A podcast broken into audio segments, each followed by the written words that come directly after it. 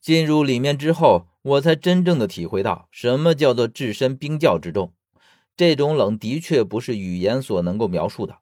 我觉得我的身体就像已经不是自己的一样，遍体生寒。只是因为这通道自然的坡度，而让我而让我往下滑动着。一路上，我不知道身边划过了多少尸体的影子。这冰面之下，不知道冻结了多少具尸体，完全可以说是一个尸体冷藏库了。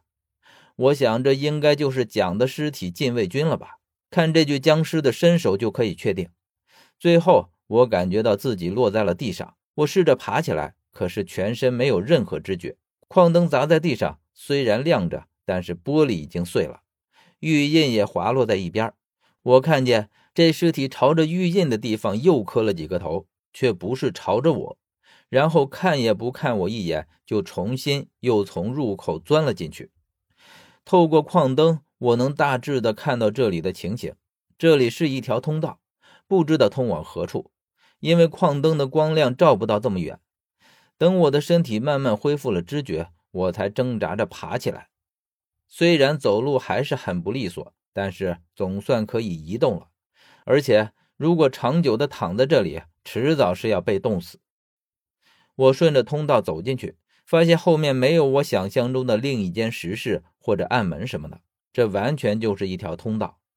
走了不远，我发现在石壁上挂着一张纸，我一眼就看到了它，觉得奇怪之余，还是将它拿了下来。我用手捻了捻，纸张很脆，丝毫没有这里潮绵或者被腐蚀的味道，这让我确信它是刚刚才被贴在这里的，而且还是处在这样一个十分醒目的位置。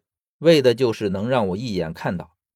等我看了上面的内容时，基本上已经确定就是这样了，因为这上面写着：“沿着这条通道，你就可以出去。十三已得救，薛也会在出口处等你。作为交易，将我的玉印留在此处，否则十三的性命不保。一印换一命。”这应该是蒋留下的了。如果疯子没有说错，真正的蒋。应该就是宋无疑了，而且这里也只有他的身份最可疑。说实话，虽然我们此行的确有些为蒋的玉印而来，但是他与十三的性命比起来，他还没有与之相比的分量。于是我将玉印拿出来放在地上，放下玉印的时候，我长长的舒了一口气，就像放下了一个包袱一样。知道十三没事儿，那就是最大的安慰。我最担心的就是我来不及去救十三，而会让他死去。最后在出口处，我的确见到了等在外面的薛，只是却没有见到十三。我放下的心又悬了起来。薛见到我什么也没说，却是给了我一个罕见的拥抱。即便还是冰冷到毫无感情的声音，但是我却听得出他的担忧。你应该庆幸蒋最终没有选择杀你。然后他松开我，我说道。他给我留了字条，说着，我将蒋留下的字条给薛看。薛看了之后说：“我已经见过他了，我竟然没有想到宋就是蒋，的确是出乎我的意料之外。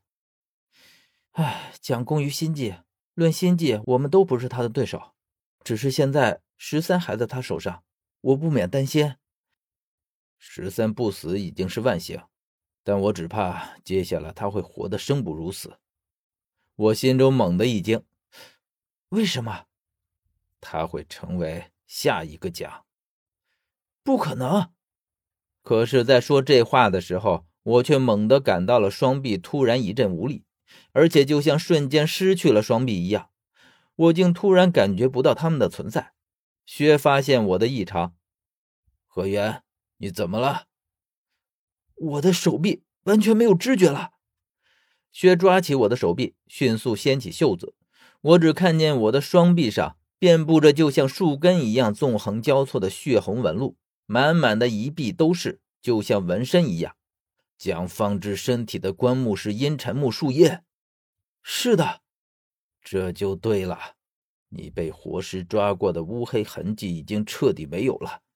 看来。他是故意将玉印留在那里的。这一切从一开始就是算计好的，甚至还在你没有到杨八井之前。这究竟是什么？只有死神香、活尸毒、与阴沉木的香气以及共觉马之歌的阴气混在一起，才会有这样的尸纹。何渊，我终于知道他为什么不杀你了。为什么？因为你就是他的下一个替身。